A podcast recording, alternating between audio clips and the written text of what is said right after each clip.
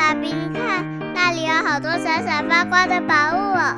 真的耶，宝贝，那就是传说中的十灾故事同心阁。我们赶快去一探究竟吧。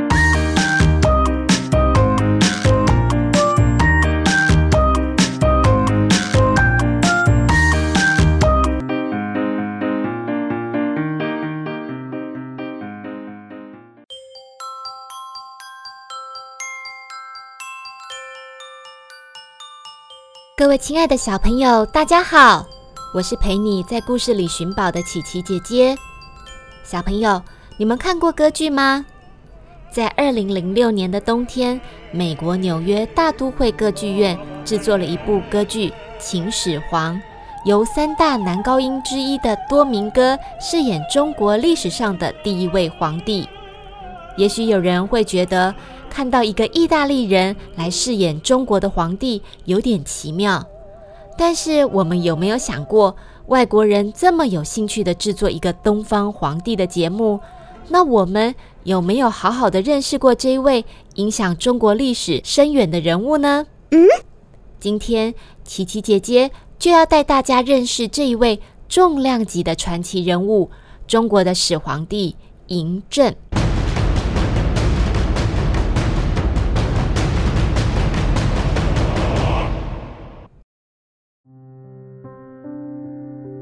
秦国的嬴政十三岁继位为秦王，二十二岁时才掌握治理国家的大权。当时称为战国时期。从东周以来，在中国这块土地上已经分裂了四百年，一个又一个国家兴起，然后又被灭亡。三十九岁的秦王在他掌权之后十七年，灭掉了六国，一统天下，结束了四百年来的纷乱。秦始皇五十岁的时候过世，庞大的秦帝国竟然在四年之后就结束了。秦始皇的一生实在太精彩了，故事就从他如何统一天下开始说起。韩国是在秦国东方的一个小国家，每次秦国要往东侵略、发动战争的时候，可想而知，韩国是首当其冲的倒霉鬼。为了防堵秦国老是想要往外扩张，殃及韩国，韩国人想出了一个办法。因为秦国常常遇到黄河泛滥的问题，他们派了一个叫郑国的水利工程师去秦国当间谍，目的是要说服秦王同意进行大规模的水利工程。这样一来，秦国就没有余力侵犯其他的国家了。这个算盘打得很精。但可惜，后来事机败露，郑国被人发现是韩国派来的间谍，秦王非常的生气。因此，当时秦国国内就有一派人主张应该把外国人通通驱逐出秦国。秦王愤怒之下，也同意在全国进行大规模的搜索，打算要把所有的外国人都赶出秦国。就在这样风声鹤唳的时刻，有个来自楚国的人写了一封谏逐客书给秦王，他提醒秦王，以前秦穆公任用从楚国赎回来的百里奚，结果并吞了二十多个国家，称霸西戎。秦孝公用魏国人商鞅变法，秦惠王用魏国张仪的计谋，让六国侍奉秦国。因为这些外国人才，才让秦国越来越强大。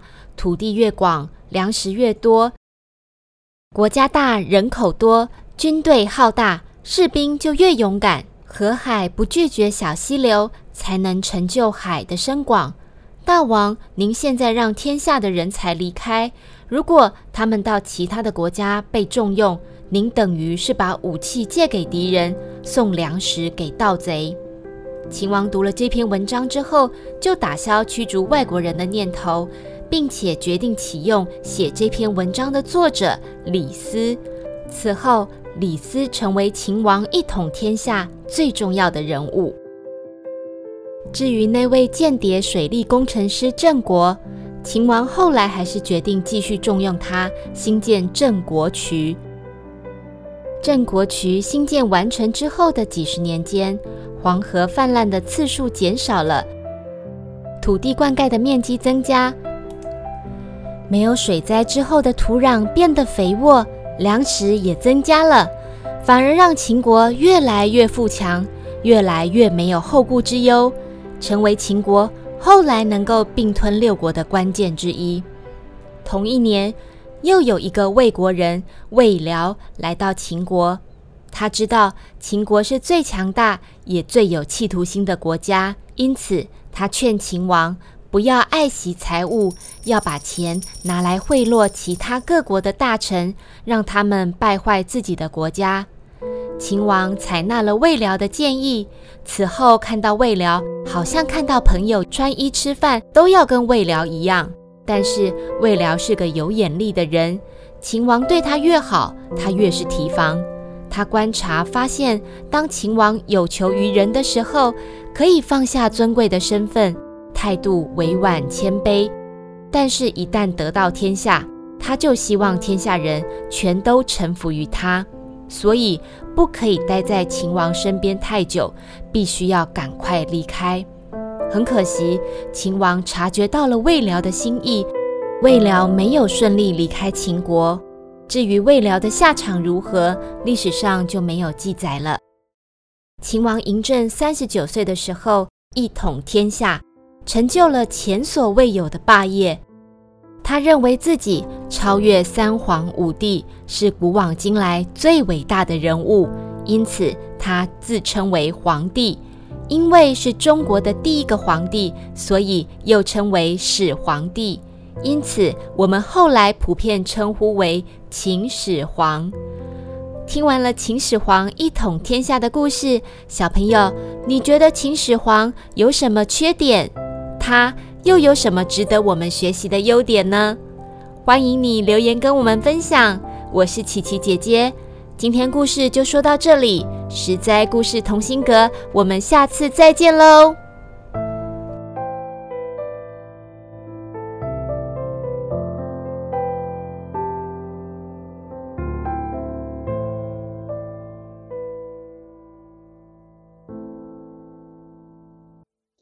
由实在实在网络教育学院制作播出。